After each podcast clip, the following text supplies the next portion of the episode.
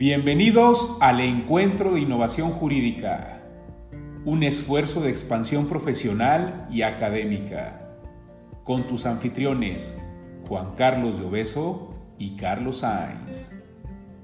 Encuéntranos en YouTube, Facebook y Spotify. Comenzamos. Hola, ¿qué tal? Pues me da mucho gusto darles la bienvenida a este cuarto panel donde analizamos la reforma fiscal al ejercicio fiscal 2022. Y bueno, en esta ocasión vamos a hablar de las reformas a Código Fiscal de la Federación, pero particularmente eh, a dos eh, figuras muy, muy específicas, la materialidad y la simulación relativa. Y bueno, ahorita eh, para eso nos apoyarán nuestros invitados, que un momento más se los, se los voy a presentar. Pero primero permítanme rápidamente agradecer al ITESO por todo eh, el apoyo que nos da para realizar estos eventos, por ser nuestra casa, en especial al doctor Marcos del Rosario, coordinador de la carrera de Derecho, y eh, a la directora del Departamento de Estudios Sociopolíticos y Jurídicos, a la doctora Ana María Vázquez Rodríguez. También agradezco a la Barra Mexicana de Abogados, capítulo Jalisco, a la NADE Jalisco, y eh, al Colegio de Abogados Luis Manuel Rojas, así como a Incasafi, que es quien presta el apoyo logístico para todos estos eventos. Y bueno, en primer orden, me da mucho gusto eh, tener aquí que haya aceptado y se ha dado un tiempito para, para acompañarnos a la doctora Sandra Verónica Delgado King, abogada litigante y académica del, del ITESO. Sandra, bienvenida y muchas gracias. Gracias a ti, para mí es un gusto y un honor. Gracias por invitarme. Gracias, Sandra. Y también le doy la bienvenida al maestro Oscar Adrián Fabián Barajas, eh, abogado postulante y también académico eliteso. Oscar, gracias y bienvenido. Muchísimas gracias, este, Carlos. Un placer estar con la doctora Sandra, que además aprecio mucho y quiero mucho. Muchas gracias. Bien, bueno, pues rápidamente eh, les voy a describir la intención. Esperemos que podamos eh, estar lo más cercano a ello en cuanto a cómo vamos a desarrollar este evento, que esperamos que sea eh, lo más breve posible, porque luego si nos quedan los materiales muy largos, luego la gente como que se cansa un poco, ¿no? Pero hay tanto que decir y tan poco tiempo, entonces va a poner a prueba nuestra capacidad de concreción. Entonces, básicamente vamos a tener rondas en las cuales eh, pues yo les haré a cada uno las preguntas. Esas ustedes tendrán aproximadamente eh, ocho minutos para su respuesta. Yo les voy a, bueno, de repente puede ser que se oiga por ahí una campanita o un sonidito que les marca que ya se acabó el tiempo, eh, para que en todo caso pudieran cerrar brevemente. Y en el caso que hubiera alguna réplica o contrarréplica o algún comentario adicional que después quisieran hacer, eh, tendrían ustedes más o menos eh, un máximo de dos minutos para poderlas hacer. ¿De acuerdo? Correcto. Muy bien. Bueno, pues en otras eh, cápsulas de esta misma serie hemos estado hablando de, facultades de gestión, hablando particularmente de reformas a Código Fiscal de la Federación. Hemos hablado de facultades de gestión, de responsabilidad solidaria, pero en la cápsula anterior se estuvo platicando acerca del tema de la razón de negocios, cómo ha venido implementándose paulatinamente y cómo eh, cobra fuerza en algunas modificaciones para, para el año 2022. Y eh, precisamente vemos que esta, esta parte de la materialidad y la simulación, de, la simulación en general, ya fuera la absoluta, el 69 o la relativa del 5A, pues tiene también, eh, empieza a tener más, eh, a embonar más con esta, este concepto de la razón de negocios. Y bueno, vemos que esta estructura de las leyes fiscales eh, tiene esta, esta relación, es decir, no solamente código, sino también algunas otras leyes, hablando específicamente del impuesto a la renta, y en esa parte en específico, Oscar, a mí me gustaría preguntarte, hablando del artículo 177 de la Ley Pozo la Renta, eh, ¿cómo, ves tú este dispositivo? ¿Cuál es su finalidad o cuál es la finalidad que prevé este procedimiento? Y en tu opinión, eh, ¿a quién le, le aplica o le aplicará ese procedimiento y cómo se va a instrumentar por la autoridad? Gracias, Carlos. Mira, sí, efectivamente es un artículo que no es nuevo, ya es un artículo que tiene algunos años en el impuesto de la renta y eh, prevé un procedimiento que faculta a las autoridades fiscales para determinar una simulación de actos jurídicos precisamente y únicamente para efectos fiscales. Sin embargo, este procedimiento, eh, específicamente y como se encontraba en la ley impuesto a la renta, está previsto para operaciones que se realizan con partes relacionadas que residen en el extranjero. O sea, no es aplicable o no era aplicable a todas las personas morales, por ejemplo, que están en, nuestro país. De esta forma, esta, esta disposición, muy controvertida, por cierto, y sobre todo pensando en que los esquemas con partes relacionadas en el extranjero podrían prestarse a utilizar un régimen fiscal preferente o, los famosos eh, offshores, pudieran, offshores perdón, pudieran establecerse como eh, aspectos relacionados con esquemas de evasión o elusión.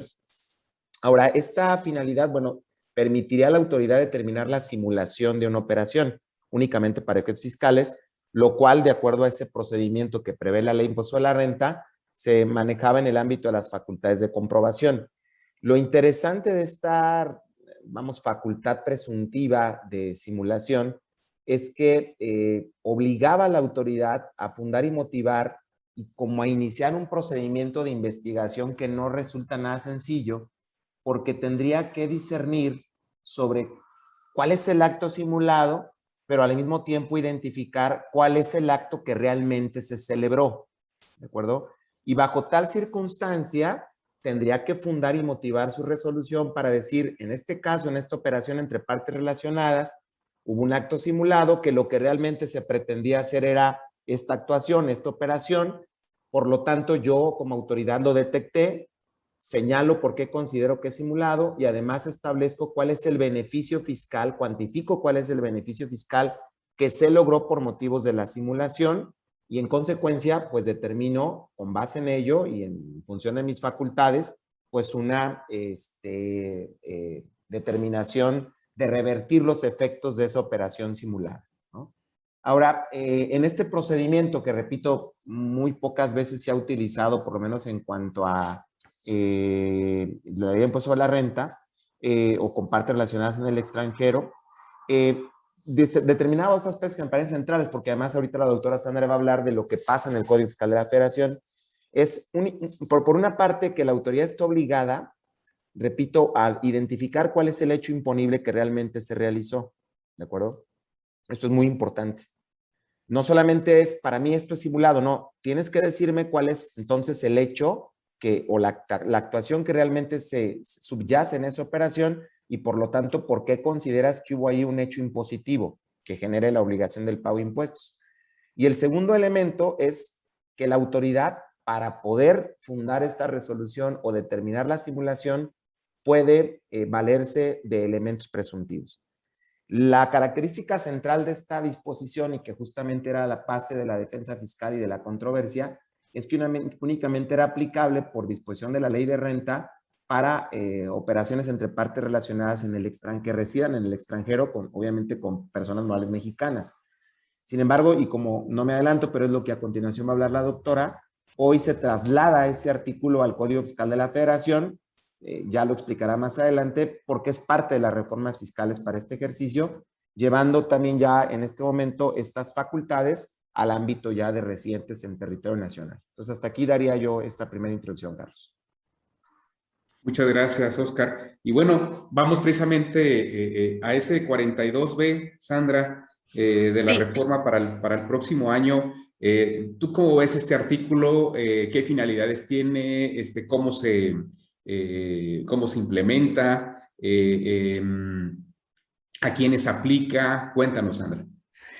Pues mira, a mí me llamó mucho la atención leer este artículo porque pareciera como que quiere darle pie a esta ley eh, que le voy a llamar yo por cortita antilavado, pero que sabemos que el nombre correcto es Ley Federal para la Prevención e Identificación de Operaciones con Recursos de Procedencia Ilícita. Eh, es muy interesante porque esta ley antilavado, si me permiten llamarle así, eh, te hablaba de actividades y actos vulnerables de personas obligadas a dar aviso pero no te imponía alguna consecuencia ni se vinculaba fiscalmente, ni siquiera penalmente, sea dicha la verdad, a eh, alguna consecuencia. Entonces, te, te alertaban sobre actos vulnerables o actividades vulnerables, pero solo eran avisos y te sancionaban si no dabas los avisos. Por ejemplo, a los notarios públicos cuando había una operación de compra-venta de casas. Cuando em, se trata de sancionar a personas que eh, están realmente simulando actos jurídicos y por ende evadiendo impuestos y por ende ya tal vez cometiendo otros ilícitos como eh, el mal llamado, pero lo diremos así, lavado de dinero, eh, encontramos que no hay un vínculo para poder sancionarlos realmente. Y entonces todo el esfuerzo que se hace, eh, hasta mediático, para decir que ya tenemos un sistema nacional anticorrupción, que ya tenemos eh, una fiscalidad eh, que permite darse cuenta de quién es corrupto y quién está desviando recursos y quién está lavando dinero, nos encontramos que no se puede hacer mucho porque pues no tenía consecuencias reales esta ley y no había nada en el Código Fiscal de la Federación. Entonces, al agregar este artículo 42B, pareciera, pareciera, digo yo, que eh, sí se pretende poner una sanción o alguna consecuencia a, a, las personas que simulan actos jurídicos. No a todas, porque tienen que ser partes relacionadas. Es a quienes aplica, como ya lo dijo bien Oscar. ¿Quiénes son las partes relacionadas? Las personas que se encuentran eh, ya pueden ser físicas o morales, como parte de la administración o parte del control o parte de, la toma importante de decisiones de otra empresa. Entonces, sabemos que muchas personas morales crean diversas empresas eh, para disimular algunos actos o para crear actos que no existen. Entonces, eh, esto de las partes relacionadas en código a través de este artículo pareciera que tiene como pretensión definitiva, eh, primero, darte cuenta de quién es parte relacionada, quién tiene el control de las empresas, porque lo veremos ya, creo yo, después. Me tienes que preguntar eso, creo yo, eh, sobre estas personas que tienen control, eh, cómo las vamos a identificar y para qué las identificamos. Como los beneficiarios, ¿no? Controladores. Bueno, pero a final de cuentas, eh, este artículo te habla de, que va a revisar a las partes eh, este, relacionadas y te da un procedimiento. Te dice, tienes, ya lo dijo Oscar, tienes que identificar el acto simulado y el realmente celebrado. No te dice cómo, porque bueno, pues tal vez, digo, no tal vez, lo tiene que decir en reglas. Eh, la Secretaría de Crédito Público, lo que me preocupa, ¿cómo vas a identificar? Y luego, tienes que cuantificar el beneficio fiscal obtenido en virtud de la simulación. Pero fíjate, contra esto del beneficio fiscal obtenido en virtud de la simulación, el propio artículo te dice que eh, cuando exista simulación, el hecho imponible grabado será el efectivamente realizado por las partes. Entonces, ¿y para qué identificas la simulación? ¿Cuál es el objeto de identificar la simulación? A mí me, me deja muy preocupada porque pareciera que el artículo es una simulación. a su vez, también, o sea, vas a sancionar fiscalmente a las partes relacionadas por simular actos, les vas a presumir ingresos y con lo que te platica Oscar, lo que nos platica Oscar, pareciera que sí, pareciera que sí, pero en el código fiscal ya te está estableciendo que si se les va a determinar un crédito fiscal, tiene que ser eh, el hecho imponible, fíjate, el hecho imponible, eh, no necesariamente habla de la base grabable, pero luego te dice el hecho imponible grabado, el que realmente se haya celebrado. Y entonces aquí ya entra una duda de, ¿para qué determinas la simulación? Si vas nada más para determinar, para quitarles eh, el impuesto sobre eso, o vas a presumirles un, eh, un ingreso por la simulación les vas a determinar, porque se supondría que esa sería eh, la meta de agregar esto en el código fiscal, si no, no tiene caso. Es como ponerte un coco que no tiene pies, ¿no? Pues sí, las partes relacionadas las vamos a, revisar, les vamos a decir que, que, sus actos son simulados. Tenemos que, eh, eh, cuando les determinamos el crédito fiscal, tenemos que establecer qué actos son simulados, distinguir la cantidad, señalar el beneficio que obtuvieron ¿Y para qué? Bueno, tal vez un hecho imponible sea precisamente el beneficio que obtuvieron. Tendríamos que considerarlo así, aunque no queda muy claro en el, digo, para mí, no sé ustedes qué piensen, no queda muy claro en este artículo.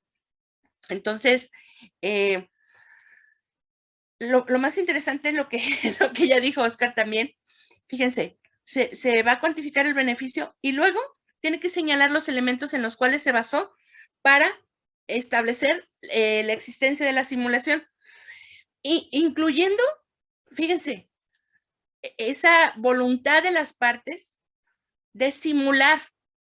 Yo quiero que me digan cómo van a motivar que las partes están simulando, cómo es que quisieron las partes ponerse de acuerdo para simular los actos jurídicos, cómo se organizaron, pero todavía más grave. O sea, esto es muy subjetivo, la motivación para la autoridad va a ser muy difícil.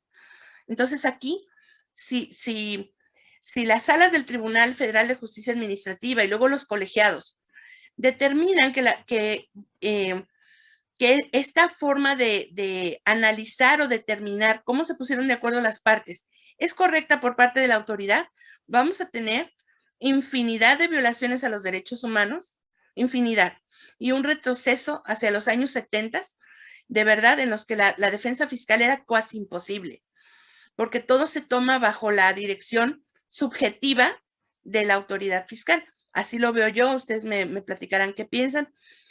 Después, todavía algo más grave, dice, podrá tomar datos, diferentes datos para determinar la simulación, incluso presuncionales, también ya lo dijo Oscar. ¿Qué quiere decir esto? Esa es una, eh, una interpretación en contra del artículo primero constitucional de la interpretación pro persona en contra, ya sabemos que, la materia fiscal siempre ha sido violatoria del principio de inocencia, ¿no? Porque los actos de la autoridad se presumen legales. Ahí hay una contradicción que no hemos podido salvar aquí en México. Entonces, primero es la presunción de, de legalidad de la autoridad y después la presunción de inocencia. Pero esto es exageradamente descarado, porque van a presumir, fíjense, pueden presumir lo que lo hace discrecional, subjetivo, pueden abusar del poder y desviarlo las autoridades fiscales, ¿no? Para determinar que hay una simulación. Entonces, tal vez tendría que ponerse este artículo alguna, eh, o impugnarlo, como se debe de impugnar, em, o ponerle una barrera, porque a mí me preocupa, pues, que sea tan, tan subjetivo, quede tan subjetivo esto. Y aparentemente, este, este artículo, por lo pronto, no te dice que vas a determinar un crédito por la simulación o por el beneficio que obtuvo con la, con la simulación. Entonces, ¿para qué tanto escándalo si no se va a, realizar un crédito así? Si ya adminiculando los artículos, el 177 de la ley del impuesto sobre la renta, este artículo que estamos analizando y el, el 32 que vamos a ver en un, ratito más, eh, TER, eh, si los adminiculas y dices, bueno, se debe interpretar que van a emitir un crédito fiscal, también tenemos un problema porque en materia fiscal, aunque digan que no, se debe seguir el principio de legalidad, la interpretación estricta. Y ya después te vas a otros, pero si impone una carga, pues que por favor establezcan criterios objetivos y criterios pro derechos humanos de los contribuyentes. Porque pareciera que el contribuyente siempre es enemigo del SAT. Sí hay mucha gente que no quiere pagar, pero yo te aseguro que si hiciéramos una investigación, de cada 10, yo la he hecho, pero no científicamente, solo en una pregunta, oye, ¿tú sí quieres pagar impuestos o no? Y dime por qué. Y lo que me contestan siempre es, yo sí. ¿Y por qué no pagas? Ay, porque la autoridad se los roba. Esa es su, la primera respuesta, ¿no? Y segundo, no, pues es que imagínate, de 100 pesos me quitan 35, es lo que dicen, o 40. No, no bueno, pero hay, hay muchas eh, formas contables de, para que tú puedas tomar deducciones que tiene, a las que tienes derecho. No, pero tengo que pagar un contador. Y así nos las llevamos aquí en México, ¿no? Pero la voluntad aparente es pagar. Entonces, bueno, eh, creo que ya me estoy pasando del tiempo, aunque no ha sonado la campanita, pero eh, yo así veo esto, no sé si te contesté todo. Eh, Carlitos, o, me faltó algo. ¿No la campanita? ¿No se escuchó? Ay, no, no la escuché, perdón. Perdón. Entonces, perdón. yo sí la perdón. Ok.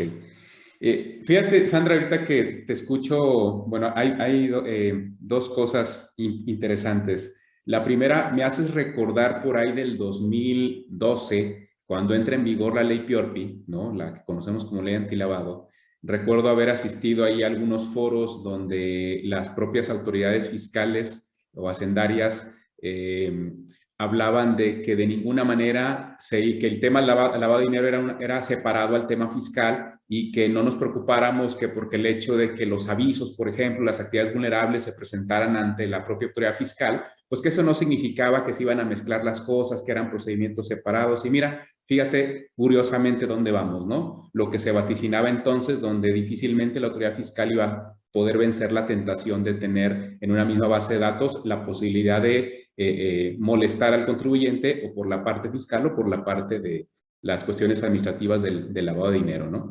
Y bueno, y por otro lado, te comentas de, toda esta parte de los... de cómo le va a hacer la autoridad para motivar, pues me parece que ahí va a estar muy, como ya lo hace ahora, ¿no? Con medios indirectos, o sea, sin tener la certeza de nada, eh, solamente con medios indirectos, consultas a bases de datos, referencias, y lo curioso es que como hoy eh, eh, se, le exige al contribuyente que él sí pruebe ¿no? la existencia de las operaciones, o en este caso eh, a donde nos va a llevar el 42B, que, lo haga a través de medios directos, lo cual suena, suena contradictorio, ¿no? O sea, que yo te acreditar situaciones de modo y tiempo y lugar de hechos que tú acreditaste, Que fueron el detonante de todo esto a través de medios indirectos. O sea, nunca viste el modo, nunca el tiempo y nunca el lugar, ¿no? Entonces, bueno, para el tema de la defensa todo esto se pone se torna muy interesante. Y era una pregunta que yo quería hacerles a ambos, eh, curiosamente al, eh, casi al final del panel, pero por lo que se ha estado contextualizando ahora, me gustaría hacérselas de una vez. La pregunta sería para ambos. Le daríamos primero la voz a Oscar, y después a, a, Sandra, si les parece bien, acerca de este concepto del beneficiario controlador, pues que se viene incorporando a la, a la, parte fiscal. Oscar, ¿Tú, tú cómo, ¿Qué nos puedes eh, platicar acerca de esta, de esta figura? Eh, eh, ¿Cómo se regula? ¿Qué pretende? ¿Cómo, ¿Para dónde va la autoridad? ¿Para dónde van los tiros, Oscar? Mira, realmente esta es la, este es el corazón de la reforma fiscal para 2022, pero no es propio del ámbito fiscal. Es decir, viene ya un antecedente importante que ha venido trabajando México como autoridad administrativa en materia de lavado de activos eh, en función de las observaciones de la GAFI y también de los foros internacionales en materia económica, donde lo que se pretende dilucidar, yo diría que es un tema más bien, repito, de lavado de activos, quiénes son los beneficiarios últimos que utilizan a los diferentes vehículos jurídicos, como puede ser una persona moral, un fideicomiso, una parte relacionada o esquemas fiscales internacionales eh, o transacciones financieras, que al final de cuentas eh, quedan con los beneficios económicos reales eh, y que efectivamente tienen los controles de las personas para obtener esos beneficios últimos. Normalmente lo que nosotros conocemos en este tipo de esquemas son, al final de cuentas, prestanombres o esquemas que protegen las identidades de los verdaderos beneficiarios. Y esto pues obviamente pega directamente no solo en el ámbito tributario, sino sobre todo en terrorismo, en actividades ilícitas, en lavado de dinero, etcétera. La, delincuencia organizada, básicamente. Pero, y, yo creo que realmente, Carlos, doctora, en, el fondo, el problema fiscal del beneficiario controlador es realmente un tema eh, que se utiliza poco para evadir al fisco. En todo caso, eh, eh, la preocupación del gobierno es identificar a dónde llega el dinero te fijas, la política 2017 en adelante, un poco 2014 con la reforma fiscal, ha sido tratar de no impactar a través de las armas al crimen organizado, sino impactarlo a través de la economía. Y por consecuencia, la identificación de estos beneficiarios con este follow the money representa una estrategia inteligente para contrarrestar el uso del efectivo, el uso de los recursos eh, para este tipo de personas. Eh, desde luego que ahora en la legislación fiscal se establecen varios artículos, yo diría de, dos grandes artículos principalmente o dos grandes reformas. La primera tiene que, bueno, tres grandes reformas. La primera tiene que ver con una, un artículo que prevé la definición del beneficiario controlador, que básicamente habla sobre el, quien tiene directa o indirectamente los beneficios eh, de las personas morales, de los fideicomisos, etcétera, y que recibe ese uso, goce o ese, e, e, esos beneficios económicos, ¿no? Que esto tampoco es tan complicado cuando los recursos caen directamente en personas físicas.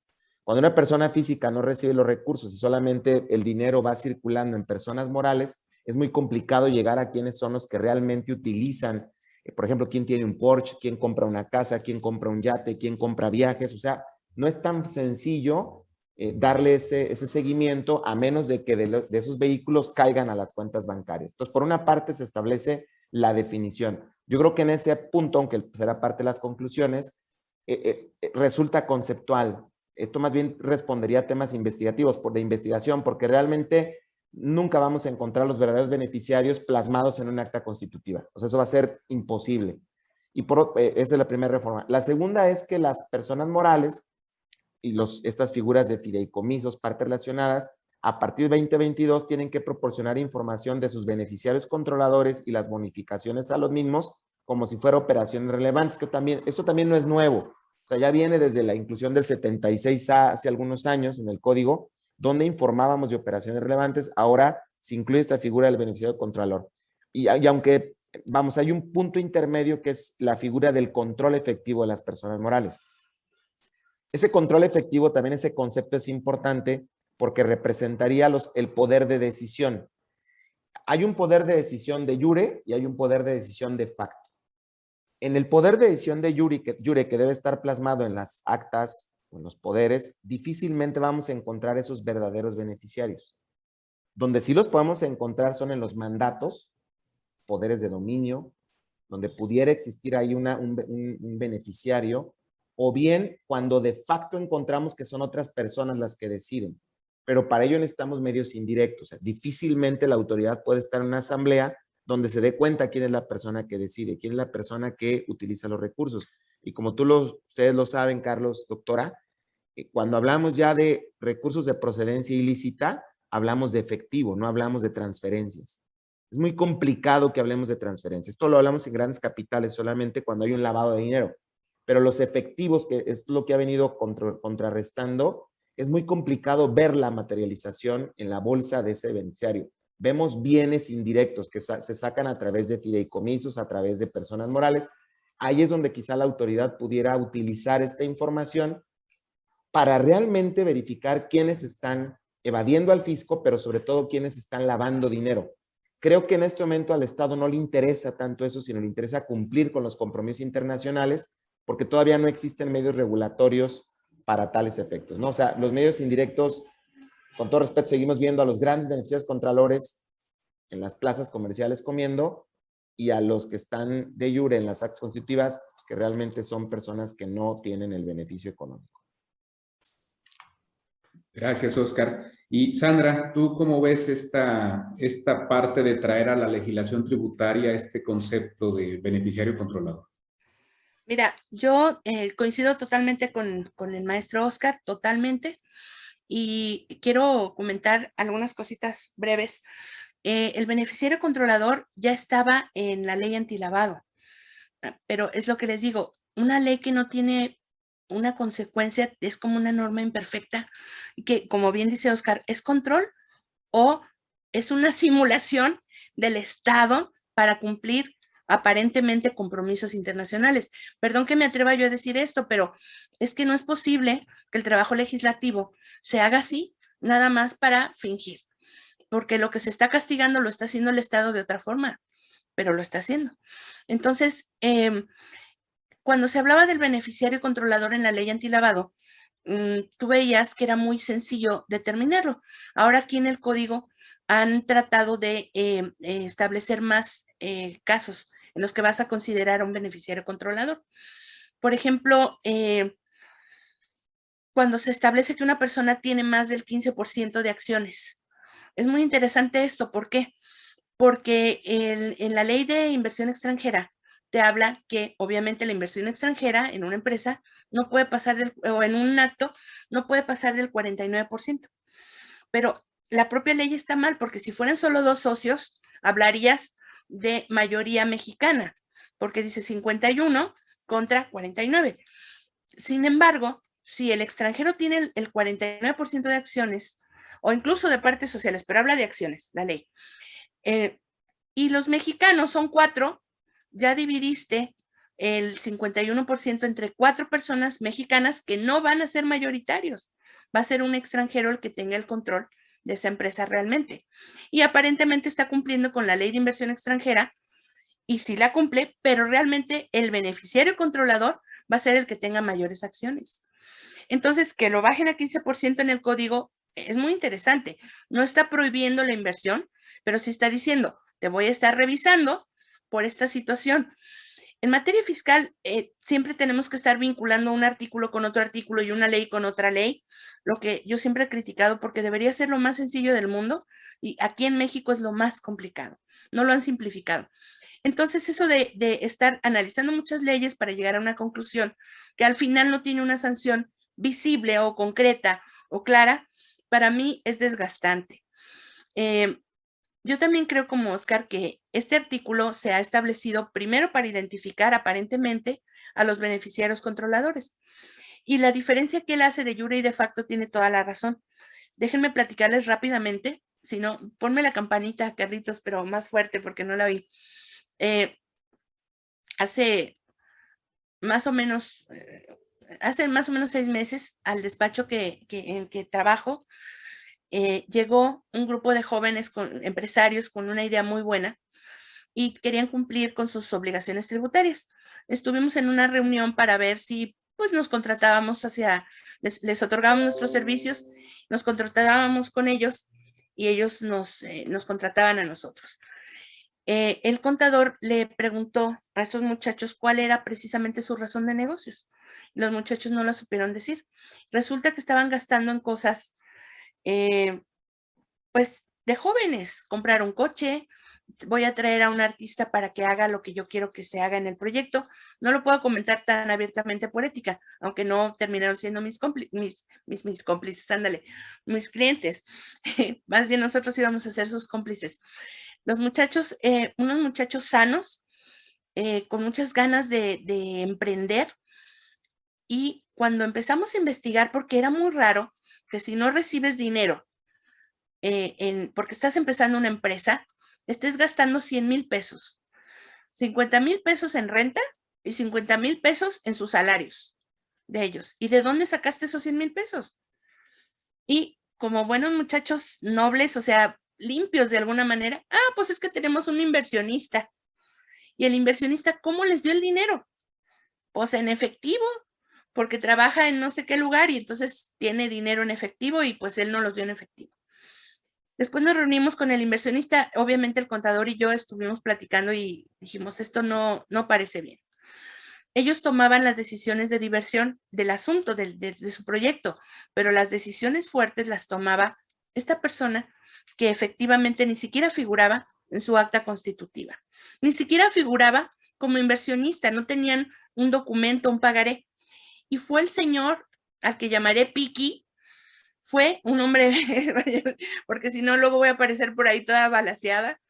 No, buena persona creo yo, pero este tal Piki, eh, eh, ustedes lo, identifican, lo ven, la forma de vestir, eh, esa forma cínica de llegar muy alivianado, chaborruco, guapetón, ¿no? Y, y, al final de decir, pues es que todo eso tienes que ver cuando te llegan los clientes, ¿verdad, Oscar y Carlitos? Este, y empieza a decir, oigan, a mí me parece muy interesante eh, su propuesta hacia estos muchachos.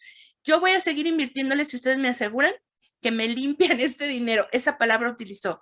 Claro que el, contador y yo estábamos así, Dios mío, Dios mío, Dios mío. Yo todavía le dije, señor, este, ¿me puede decir su nombre? Dime Piki. Ah, bueno, pues Piki. O sea, ni te va a decir el nombre. Te juro que yo no lo voy a buscar. Por nada del mundo, por nada del mundo lo voy a buscar y el miedo que me dio de que estuviera ahí Piki con esa fanfarronería, le voy a llamar yo, de la seguridad que da tener el dinero y tener el control.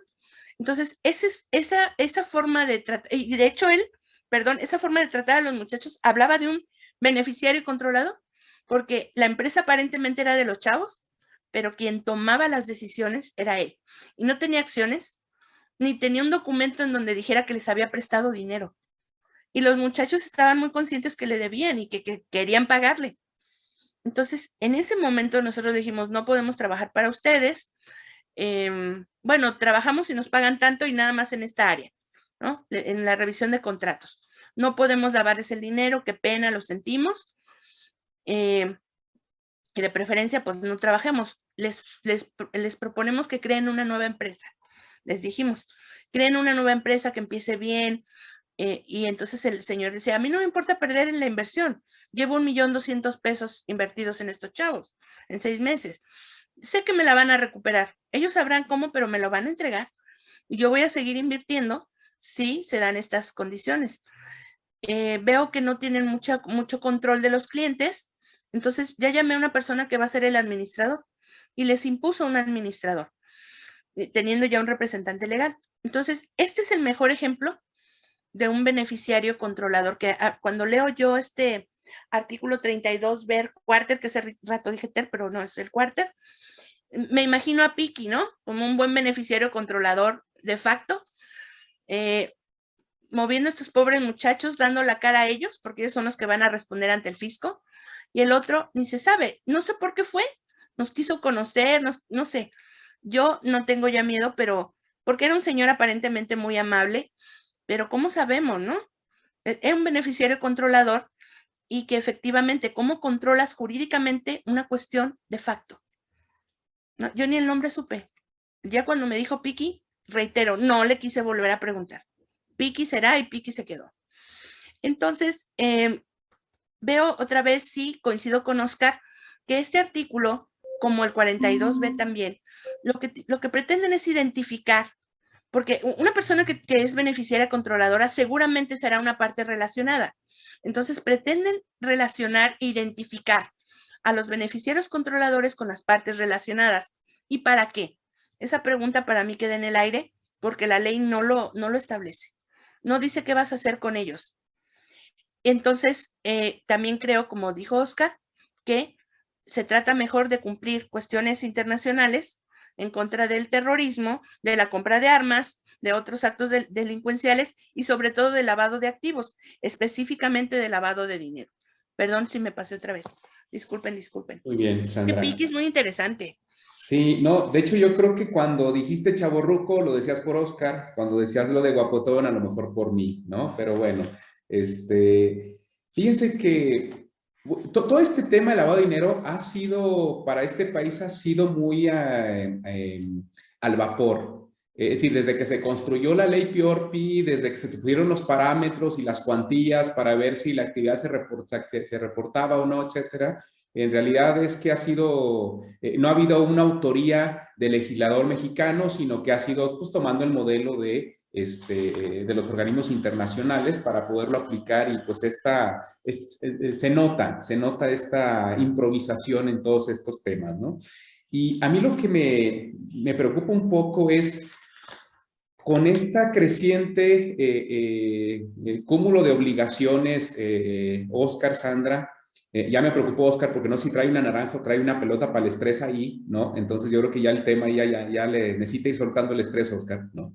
Eh, no sé, Oscar, Sandra, si, todo este creciente cúmulo de obligaciones en materia administrativa, que es el tema de PIORPI, este, y en materia fiscal, al final del camino no nos estamos dando cuenta y esto nos está llevando a una restricción de las libertades. Es decir, cada vez más controlados, y esto lo ligamos con otras reformas, tienes 18 años sacando tu INI y registrándote al RFC, es decir, no, no estamos caminando a un esquema de un control excesivo que eso finalmente termina eh, estropeando eh, eh, las libertades de las personas. No sé, este, Oscar, si brevemente quisieras comentar algo, luego Sandra. Bueno, en realidad estamos acercándonos hacia, me preocuparía más el tema de penalización de, los, de las obligaciones fiscales, es decir, llevar al ámbito penal el tema tributario.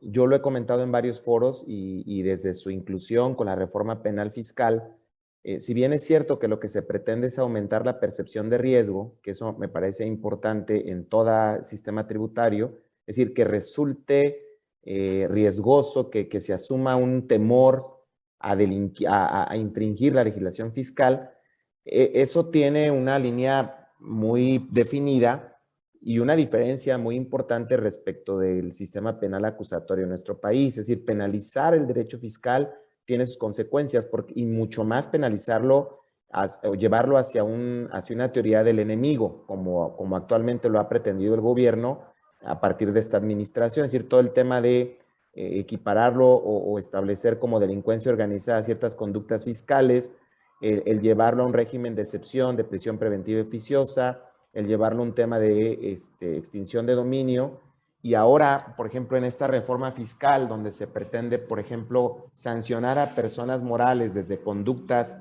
propias de las personas físicas eh, eh, o de sus socios con el control efectivo, pues desde luego que representa un sistema, este Carlos, en base a tu pregunta, eh, muy violento frente a conductas fiscales. La Corte ha resuelto sobre extinción de dominio y prisión preventiva. No se ha pronunciado sobre el tema de eh, relacionado con delincuencia organizada. A mí me parece que efectivamente el crimen organizado, no los contadores, no el contribuyente, no el abogado, no los empresarios, han utilizado el derecho fiscal como un mecanismo de lavado de dinero.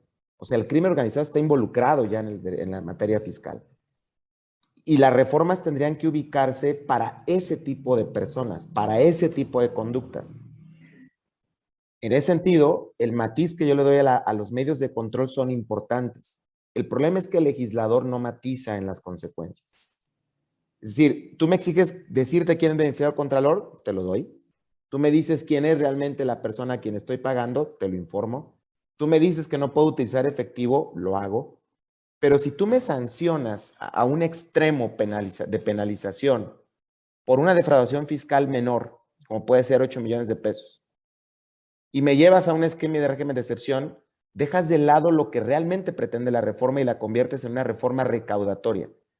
El peligro que yo veo, Carlos, es que con la amenaza de penalizar el ámbito tributario, es más fácil recaudar, pero no utilizas esas herramientas para perseguir lo que realmente nos preocupa. Estaba leyendo yo en la mañana que hubo una negociación con un cártel, voy a omitir el nombre por, por, por identidad, donde se regresan a dos marinos y se les, se les quita el embargo de sus cuentas bancarias con millones de dólares ahí. Eso no puede hacer el gobierno. No lo puede hacer, porque eso entonces viene a, a resultar totalmente incongruente. Resulta totalmente incongruente que Santiago Nieto, ex procurador, ex titular de la UIF, tenga un problema de enriquecimiento inexplicable cuando persiguió a empresarios y no persiguió al narcotráfico, no persiguió a las empresas que realmente lavan dinero. Entonces, eso es lo que a mí me preocupa de estas reformas, Carlos, donde se trata con mucho rigor al contribuyente, se le lleva a un extremo en donde ningún otro país establece penaliza, o sea, una penalización del derecho tributario, llevarte a la cárcel, pues, en un régimen de excepción, y no se utiliza para lo que realmente debe de perseguir acorde con las normas internacionales. Eso es lo que yo opino actualmente de las últimas reformas, yo diría, nefastas de este gobierno y la utilización que ha realizado o que ha hecho de esas reformas a presionar al contribuyente común, dejando de presionar a quien realmente tendría que presionar, que son el crimen organizado, que hay que decirlo con sus palabras, ya entendió que en el, en el ámbito fiscal puede lavar dinero, puede lavar activos. Ok. Sandra, déjame, a ver, es que esto eh, eh, me parece sumamente importante porque creo que tiene que ver con el fondo de toda esta reforma, no 2022, sino los últimos, los últimos años. Pero Hablamos de percepción de riesgo. Toda esta reforma, esta, esta reforma 2022 junto con años anteriores va para reforzar este tema de las facultades de gestión. Lo veíamos en un panel anterior con, con otros este, invitados, cómo eh, cada vez se van afilando los colmillos de las facultades de gestión de la autoridad y que son, eh, cuando menos en criterios eh, del Poder Judicial, son más laxos ¿no? que, que, unas facultades de comprobación, por ejemplo, ¿no? La, la, propia exigencia, lo cual eso de suyo ya merece su análisis por separado. ¿no? Pero por otro lado, somos uno de los países con la percepción de impunidad, fíjense bien, hablamos en el mismo tema de percepción, o sea, es una percepción, no está digamos, eh, eh, científicamente aterrizado, sino hablamos de cuestiones periféricas. Por un lado, la percepción de riesgo que busca la autoridad de que, oye, cuidado, como decía Oscar, no pagas impuestos y te puedes ir a la cárcel, ¿eh? o te puedo relacionar con lavado de dinero, o te puedo relacionar con otras cosas. Pero por otro lado, en percepción de impunidad, somos de los países que estamos más abajo en la tabla. Es decir, somos de los países que somos considerados más corruptos o que más corrupción hay, es decir, que a partir del elemento impunidad. Es decir, porque que la gente percibe que eh, hay impunidad, que aquí cualquiera, las personas hacen, eh, sobre todo los políticos, ¿no? Hacen cualquier tranza y no pasa nada. Yo me gustaría saber tu opinión muy breve, Sandra, aquí. ¿Pugna entonces la percepción de riesgo con la percepción de impunidad? Se, vuelve, se vuelve eh, incongruente todas estas reformas, como decía Oscar, hacia un lado, pero sin voltear a ver hacia el otro. ¿Tú qué piensas, Sandra? Eh, sí, yo coincido con Oscar. Eh, de hecho, estas reformas se, se, hacen precisamente por la presión internacional, los tratados internacionales anticorrupción que tenemos, porque para los países que no son México, la percepción de, de, corrupción implica, perdón, sí, de corrupción implica lavado de dinero y que también abarca a personas gubernamentales. Entonces, todas estas reformas, es lo que yo insisto, se hacen sin, pies ni cabeza, porque eh, a final de cuentas, ¿qué se va a lograr con estos artículos? Efectivamente, atemorizar a la gente buena. Y la gente mala ya sabe que no. Acuérdense con la ley de extinción de dominio. Toda la gente asustada, cualquiera podía perder sus bienes con una denuncia, para después decir que si eran 100 millones de pesos. Entonces son leyes que no alcanzan a tener esa fortaleza. Y eso de los de 100 millones de pesos, poca gente lo sabe porque salió en, una reforma muy posterior. Entonces, no te pueden quitar tu casa si el asunto, el problema no es de más de 100 millones de pesos. Y la gente no lo sabe. Y entonces dicen, la ley de extinción de dominio, me pueden quitar mi casa. No, yo ahora mismo que, he impartido clases, no llegamos a eso de los dineros, porque en cualquier rato también lo reforman, ¿no? Pero eh, eh, es lo que quiero decir, efectivamente, están asustando a las personas que trabajan bien que, temen, como decía mi abuelita, temen a Dios, en este caso temen a la ley, temen a las consecuencias de no cumplirla y no persiguen a los que realmente deben. Estas reformas aquí en México se exigían por el pueblo porque no se, puede, no se pudo llevar realmente la justicia a Duarte, por ejemplo, entre otros políticos a los que se les acusó de desvío de dinero y no se les pudo atrapar. ¿Por qué? Porque ni la Secretaría de Hacienda y Crédito Público a través de la Unidad de Inteligencia Financiera ni la Auditoría Superior de la Federación habían realizado una auditoría para determinar cuál era el daño fiscal. Entonces, fíjense cómo efectivamente la cuestión penal está ligada a la cuestión fiscal, aunque digan que no. Por lo menos para perseguirlos penalmente tienen que saberse el daño que le, provocaron al pueblo, al fisco en general. Y de esta forma vamos a encontrar, creo yo, sí, eh, un temor común, un, temor eh, cotidiano de las personas que están trabajando bien. Sí coincido con Oscar totalmente eh, de que son reformas para tener miedo y son recaudatorias. El cumplimiento de obligaciones son tan excesivas que las multas también van a estar a la orden del día, como ya lo están, pero ahora más graves, ¿no? Los van a agregar. Y lo peor de todo, todos estos procedimientos, por lo, por lo menos el del 42B, o sea, la revisión a partes relacionadas, se van a establecer en reglas generales. ¿Cómo es posible eso? Se lo dejan a la Secretaría de Hacienda y Crédito Público. Eh, si no ponemos un alto a esto ya a través de colegios, a través de, escritos, a través de, de este tipo de, pláticas, creo yo que vamos a tener un problema. Acuérdense que la Revolución Francesa inició por el cobro de impuestos alto. La, independencia norteamericana empezó también por el cobro de impuestos altos al Entonces aquí en México hay un problema. Gracias, Sandra. Bien, bueno, retomando las reformas de código para el 2022, eh, yo creo que todas estas eh, eh, cosas que hemos platicado, muy a gusto, por cierto, eh, nos, llevan a la, última ronda para, para, ya perfilarnos a cerrar este panel. Y es precisamente en cuestión del tema del control efectivo de una persona moral, Oscar.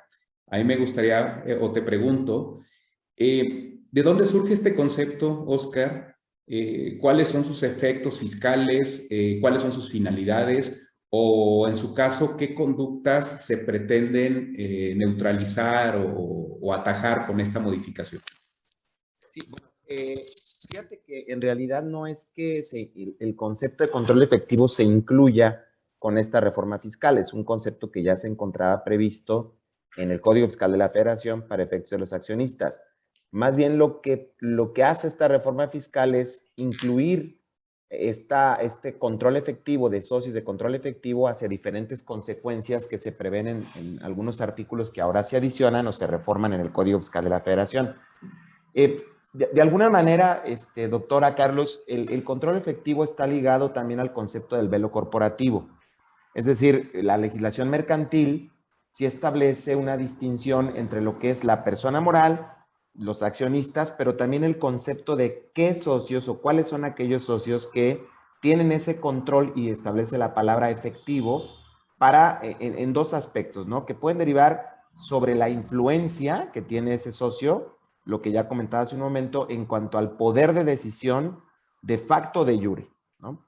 Eh, distinguir esas dos circunstancias. ¿Cómo, cómo se podría, eh, vamos, conceptualizar o, o hacerlo más claro este punto? Pues quienes tienen la titularidad de las acciones de más del 51%, que ya tendría de suyo una característica de jure, les da el control de esa empresa, de esas personas morales o de las figuras jurídicas, o quienes de facto lo pueden hacer, quienes imponen decisiones. E, esta segunda parte pues es más compleja, como yo le decía hace un momento, poderlo eh, visualizar. Eh, la otra parte es más sencilla porque está en actas. Ahora, esta, en materia fiscal se ha ligado este concepto, o se ligó este concepto inicialmente al tema de responsabilidad solidaria, en términos del artículo 26 del código, para saber si qué socios podrían responder con su patrimonio frente a deudos fiscales de la propia persona moral, el concepto de accionista o de asociados. Y bueno, el Código Fiscal de la Federación hace algunos años dijo, no todos los socios, solo aquellos que tengan control efectivo, y estableció una serie de incisos para decir ¿Quiénes tendrían este control efectivo que pues básicamente redundan en lo que ya comenté, el control de jure o el control de facto. Para esta reforma de 2022, bueno, aquí quisiera precisar que hasta 2021 la consecuencia del control efectivo estaba ligado a responder por créditos fiscales de una persona moral que no hubiesen sido cubiertos y que además eh, incurrieran en alguno de los supuestos que establece el propio código por ejemplo, estar no localizada la persona moral y deber, deber contribuciones, deber créditos fiscales o, no haber pagado retenciones, etcétera. ¿no? Ahí entraban los accionistas con la participación accionaria y solamente los que tuvieran el control efectivo. Esa fue una inclusión importante para no considerar que todos los socios tienen responsabilidad, sino solo aquellos que tengan control efectivo.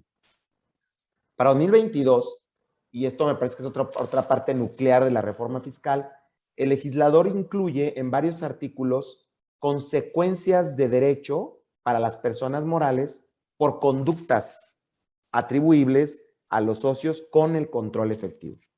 Esto yo nunca lo había visto en la legislación, me parece que es una innovación interesante, aunque no necesariamente constitucional, porque se atribuye consecuencias a la persona moral eh, por, por, causa, causadas por conductas de los socios con el control efectivo. O sea, hay una presunción que vincula la conducta personal de un socio con el control efectivo a la propia persona moral, lo cual me parece que debería de demostrarse y no debería de presumirse, y menos aún traer como consecuencia directa una afectación a la persona moral que implícitamente reconoce la existencia de otros accionistas sin el control efectivo.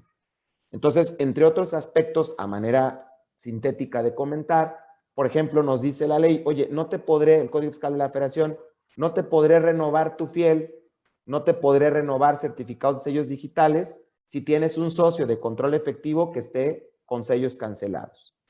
No te podré, por ejemplo, este, te voy a restringir persona moral tus sellos digitales si tienes un socio a quien le fue dejado sin efectos su certificado de sello digital. Es decir, aquí hay una serie de aspectos atribuibles a los socios con el control efectivo, ¿de acuerdo? Pero que repercuten directamente en la persona moral. A mí me parece que esto debemos de tener claro. ¿Qué es lo que se busca? Que no haya personas morales que tengan eh, socios que realmente estén beneficiándose de sus actividades eh, porque están y ellos están gozando del patrimonio. Por ahí parece que viene la circunstancia de identificar consecuencias del control efectivo. Ciertamente esto el legislador lo estableció para las EFOs, ¿no? Considerando, oye, pues voy a cancelar la EFO porque encontré quién es el que tiene el socio de control efectivo, pero esto no se distinguió únicamente para EFO, sino cualquier persona moral que su socio con control efectivo tengas, por ejemplo, que sea EFO puede tener consecuencias para la persona moral. Entonces, me parece que ahí ese es justamente el cómo se va a utilizar para esta reforma, Carlos, esta figura del control efectivo que ya supera lo que por años únicamente se estableció en temas de responsabilidad solidaria. Gracias, Oscar. Y me parece una vez más también una de las cosas que se han permeado poco a poco a nuestro derecho fiscal, eh, este elemento de la presunción que comentabas, ¿no, Oscar? O sea, cómo, cómo la presunción es ya una herramienta eficaz para la, para la autoridad desde el punto de vista de la inspección y control, facultades de, gestión, y desde el punto de vista de la verificación como facultad de, comprobación. Aquí lo curioso de todo esto es que eh, no, no, hay una correspondencia en aras de la certidumbre jurídica hacia el contribuyente. O sea, a uno se le pide acreditar fehacientemente los hechos, modo, tiempo y lugar, y eh, la otra parte, en este caso el fisco, lo puede hacer simplemente con elementos eh, indiciarios. Pero creo que esto nos habla de hacia dónde está caminando eh, el nuevo paradigma jurídico del derecho fiscal, ¿no? Y que esto, por supuesto, va a impactar a la, a, la propia defensa fiscal en su momento, ¿no? Bueno, voy contigo, Sandrita. siguiendo en esta tónica del de, de, Código Fiscal de la Federación, perdóname, en, en, en, relación al lavado de dinero, que ya lo estamos ligando con Código Fiscal de la Federación, eh, ¿Qué debemos entender, Sandra, por eh, eh, esta figura que tú ya nos has esbozado, ya nos has ligado incluso este, la parte fiscal con la parte de lavado de dinero del beneficiario contonador, pero específicamente en cuanto a qué busca neutralizar y cómo esto pretende, como ya lo decía Oscar, vincularse con los posibles efectos penales que pudiera llegar a tener? Mm, mira, me dejas antes de contestarte la pregunta, eh, leerles un, rubro de una jurisprudencia del 2012 eh, respecto a lo que estaban comentando tú y, Oscar. Adelante, Sandra. Eh, es la jurisprudencia 59-2012 de la décima em, época del semanario y la emitió la primera sala. Dice, sociedades mercantiles, el artículo 24 de la Ley General Relativa es aplicable a todas ellas, inclusive a la, anónima, por la obligación que tienen los accionistas hasta el monto de sus aportaciones. Y esto va a ser un problema también para, para la cuestión de lo que hablaba Oscar del control efectivo, porque ya tenemos ahora normas tan contrarias entre sí y tenemos el principio pro persona que tienes que aplicar lo que más te beneficie en normas sin cambiar los hechos, que llega un momento en que ya dudas de lo que va a hacer la Corte. Aquí la Corte se pronunció respecto a que los socios solo van a responder respecto a sus aportaciones, ¿eh? Ni siquiera, fíjense, porcentajes, acciones, aportaciones. Si aporté 10 mil pesos, yo voy a responder respecto a 10 mil pesos. Entonces, esta jurisprudencia que sí, está, eh, yo cuando la, encontré, la, vi como muy asombrada porque dije, ¿cómo no con sus acciones, no? Es, algo como ridículo. Sin embargo, eh, así viene, así eh, en la ejecutoria así se puede establecer y puede ser una defensa, pero te aseguro, les aseguro que en cuanto empiecen a defenderse en contra de, de todo esto, de la responsabilidad solidaria o del control efectivo, mejor dicho ya, eh, van a intentar utilizar esta jurisprudencia y van a emitir otra, porque el problema es que la Corte ha estado dando como bandazos respecto a proteger a los contribuyentes o no protegerlos. Entonces, es lo que les digo, no, tenemos ya hoy en día una certeza respecto a nuestras instituciones, porque todo lo están haciendo eh, más que nunca, creo yo. La novena época fue linda, pero esta décima época a veces está a favor del contribuyente, de los derechos humanos, mejor dicho, de los contribuyentes, y en muchas ocasiones están a favor del Ejecutivo Federal. Entonces, pues tenemos que pensar bien cómo van a ser las defensas. Y bueno, ya, perdón, volviendo, gracias. Volviendo al tema del lavado de dinero, obviamente que lo que se pretende evitar, y creo que también ya lo dijo Oscar, Oscar, me ganas las ideas, ¿eh? Esto es muy inteligente, mi Oscar. Eh, es evitar los prestanombres porque precisamente el beneficiario controlador, que lo vas a encontrar también eh, como parte relacionada si, si, si aparece, si está en escrituras, eh, el beneficiario controlador por regla general no quiere aparecer, ¿no? Es como el jefe detrás de, eh, como en aquellos tiempos de 1929, ¿no? el, ejecutivo atrás del, del jefe real. Entonces, eh, lo que se pretende evitar con, esta figura en la, en la, ley antilavado, si me permite seguirle diciendo así, es precisamente el prestanombres. O sea, identificar quién es realmente quien lleva el negocio, quién lo, quién lo domina, quién se beneficia, quién eh, determina, quién debe de responder porque es el beneficiario. Sin embargo, reitero, tampoco en la ley antilavado se ha establecido una figura que pueda llevar a sancionar al beneficiario controlado o que vincule las actuaciones eh, del beneficiario controlador eh, con el lavado de dinero directamente. Entonces, es como letra muerta. Yo lo veo así. Lo que sí han hecho es trasladar la figura a código fiscal, le han agregado supuestos.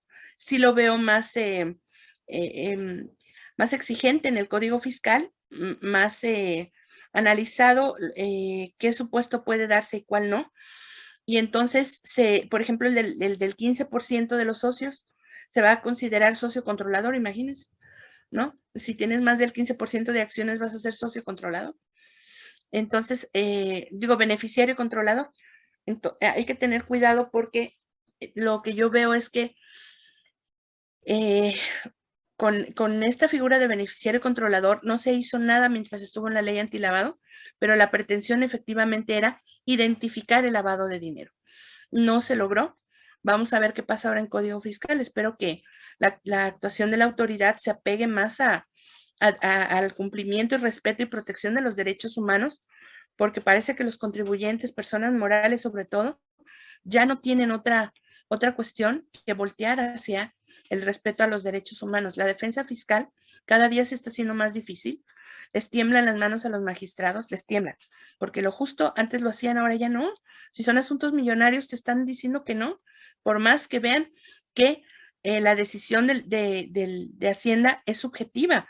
Entonces, si vas a determinar un beneficiario controlador y después, ahora en la reforma fiscal, una parte relacionada y lo puedes hacer presuncionalmente, imagínate lo que podrá eh, determinar el fisco en las reglas generales, ¿no? Que le permite este, el artículo 42b eh, hacer. Yo creo que el lavado de dinero se tendría que combatir de otra forma. la primera forma era o sería tener más productividad en México y no, no voltear a ver lo, que hacen otros países. por ejemplo, en Canadá y Estados Unidos, la, la, defraudación fiscal es muy penada todo es penal, ni siquiera es administrativo. Pero la gente es diferente, la idiosincrasia de la gente es diferente. Aquí tenemos que adaptarnos a otras cosas. Si la gente quiere cumplir, dale la oportunidad de cumplir.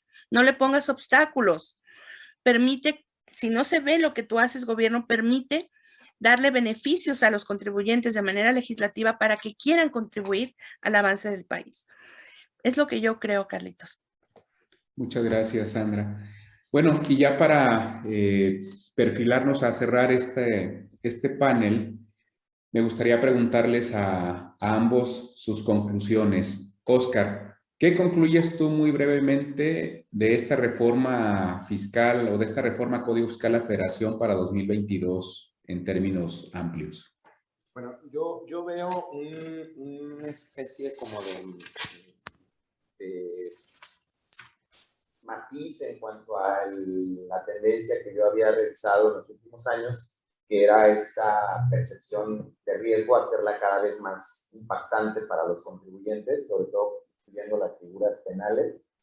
Yo veo una reforma muy moderada, o sea, me parece que no hay nada que realmente pudiera ser relevante la inclusión de estos esquemas de simulación en el Código de la Federación, pues como lo habíamos, como lo platicamos durante esta charla, ya está el impuesto a la renta, únicamente va para código. O sea, se, se, incrementa el concepto, estas figuras que no estaban en ley, pero que ahora están, como razón de negocios, ahora simulación. Quizá más adelante encontremos el concepto de sustancia económica, materialidad. O sea, veo una reforma no tan trascendente desde mi punto de vista de, a, a como venían siendo los últimos años, ¿no?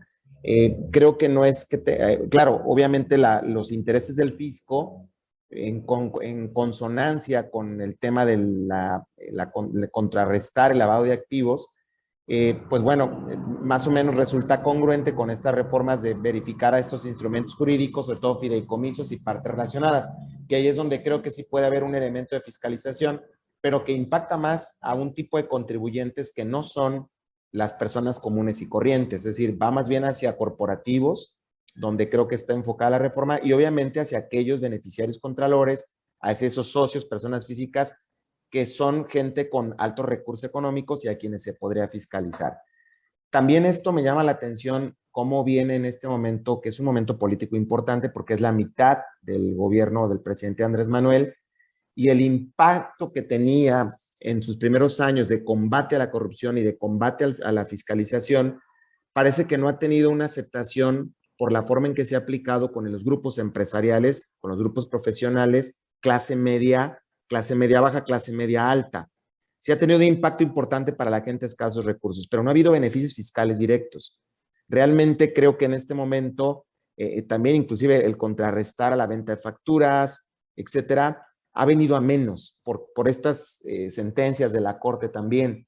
Yo creo que se desaprovecha una gran oportunidad por parte del fisco de incrementar la percepción de riesgo. O sea, parece que todo este esquema tripartita, fisco, WIF y, Fiscalía General viene a menos porque además la inclusión del, del, fiscal, de Gers Manero, de Santiago Nieto, ahora con la problemática que tienen, y el rechazo de los empresarios de cómo se utilizó las reformas, pues no ha sido lo que se esperaba y hay todavía mucha gente delinquiendo. Entonces creo que esta reforma desaprovecha el timing, tampoco veo beneficios fiscales, prácticamente son nulos. Este régimen de confianza me parece totalmente intrascendente. Eh, la reforma del outsourcing de impuesto de la renta también me parece una equivocación de cómo se está planteando. Y el único elemento relevante que yo veo es el tema de la compensación eh, en cuanto a créditos fiscales, ahora con inclusión del artículo 23. De ahí en más, me parece que no existe algo que, deba de, resultarnos relevante para esta reforma fiscal. ¿Qué hay que hacer? Pues las empresas seguir cuidando de la fiscalización. Tan es así que vemos que en estos últimos dos meses han venido multas por obligaciones formales porque no hay dinero que haya recaudado las autoridades. Entonces, más bien creo que la autoridad fiscal para estos ejercicios siguientes ya no va a tener el apoyo del gobierno de contraste hacia los grandes corporativos. Entonces, va a tener que, va a haber fiscalización. Y eso pues simplemente tenemos que estar preparados para vigilar que las locales, que las regionales este, no abusen con todas estas reformas que ya están previstas por la ley. Esa sería mi conclusión, Carlos, sobre esta reforma. Muchas gracias, Oscar. Y creo que aquí otra vez vuelve a cobrar vigencia esta parte de la percepción que hemos platicado hace un ratito, ¿no? Porque efectivamente creo que lo político a medio sexenio ha permeado mucho, sobre todo por los motivos de la salida de Santiago, Nieto, ¿no? con, el tema de la UIF, y precisamente esa, esa contradicción entre lo que se dijo que se iba a hacer y lo que está sucediendo. Inclusive, bueno, pues ahí hay un mundo de notas periodísticas en función incluso hasta de los hermanos del presidente, ¿no? De, todo lo que está pasando con la cuestión de la, de, la corrupción, ¿no? Pareciera que, no sé si ustedes recuerdan hace unos años cuando Vicente Fox era presidente, que le decían, oye, es que este vive en Foxilandia, ¿no? O sea, él vive en su mundo y para él eh, las cosas pasan de una manera totalmente contraria incluso a lo que sucede en la realidad. Bueno, pues parece que Foxilandia hoy se ve presente nada más que ahora tal vez le llamemos Pejelandia, ¿no? Con sus, con sus propias este, características. Que aparte la función de los abogados, como este es un evento que también está auspiciado por los colegios, eh, pues es nuestra función denunciar, ¿no? Y poner el dedo donde haya que ponerse y bueno, ya después vendrán las acciones a través de de, los amparos y, los juicios y demás, ¿no? Pero bueno, Sandra, tus conclusiones, por favor. Yo también creo que se perdió una gran oportunidad de vincular por fin eh, la simulación a la materia fiscal como debía hacerse. No puedes perseguir a una persona por una simulación de actos jurídicos que impactan fiscalmente, que tienen beneficios fiscales, si no inicias algo fiscal. Y no es, no lo que yo quiero es que se penalice lo fiscal, no se malentienda, al revés, que nunca se llegue a lo penal. Entonces, si vas a perseguir a una persona para que te devuelva lo robado, para que pague al Estado lo que debe de pagar, lo primero que tienes que hacer es eh, una norma efectiva, perfecta, que tenga consecuencias, que no haga nada más trabajar al SAT o que le permita de alguna manera desviar sus funciones al grado inclusive de volverse corruptos para pedir dineros a los contribuyentes revisados, porque todas son personas morales a las que se les ha dirigido esta reforma y que tienen aparentemente una situación fiscal económica eh, bastante alta. No se puede permitir que el fisco esté haciendo esto y que tenga tanto eh, nivel de discrecionalidad y de, poder presumir actos jurídicos y, simulaciones. No puede ser así. Eh, en el 2013 la Suprema Corte recibió un premio por ser una de las cortes que defendían los derechos humanos. Hoy pareciera que se les ha olvidado porque yo pienso que el remedio está en la corte. Tenemos que, llegar a la corte, es la única esperanza que tenemos para poder desactivar estas, estas situaciones. Pero luego uno piensa, ¿y para qué? Si finalmente te dice que te va a revisar y que va a determinar la simulación, diferenciándola de lo que sí fue eh, realizado eh, realmente, pero ¿para qué? ¿No te va a determinar un crédito sobre lo simulado o sí? ¿O va a quedar en una regla? Y todo esto yo creo que sí se tiene que verificar. Creo que la intención ahora, no sé si va a ser pedir un préstamo en un futuro, porque se está cumpliendo con los requisitos de la OCDE que, nos ha estado eh, señalando desde 2015 en la lucha contra la corrupción. Si esto es, si esta reforma va a eso, pues qué triste que no pueda vincularse, que no pueda perfeccionarse. Eh, y bueno, nos van a tener por cumplidos en la OCDE aparentemente. Eh, por lo demás, yo también veo la reforma muy tibia y al mismo tiempo engañosa, simuladora. Todo lo que se quiere evitar lo estoy viendo yo ahora en la ley y me pregunto, ¿hasta dónde le vas a dar manos a la Secretaría de Hacienda y Crédito Público para esa discrecionalidad que se está dando y que nos hace volver a etapas que supuestamente habíamos dejado atrás? Yo solo no, solo te diría que estamos viviendo en un país de maravillas, ¿no? De, de ideas de alguien en particular, sino que te diría que como que le gusta vivir en el pasado. Y ese control del pasado no dio resultado. Entonces, tiene que cambiar la situación. Em, se me ocurre con educación, con trabajo, fácil es decirlo, lo sé, pero no va así. No va así jugando con las normas, con el Congreso, con los, con los contribuyentes. Y sí creo y reitero que los colegios de abogados son la, la fuerza que hoy México necesita para cambiar estas situaciones. Eso es todo. He dicho.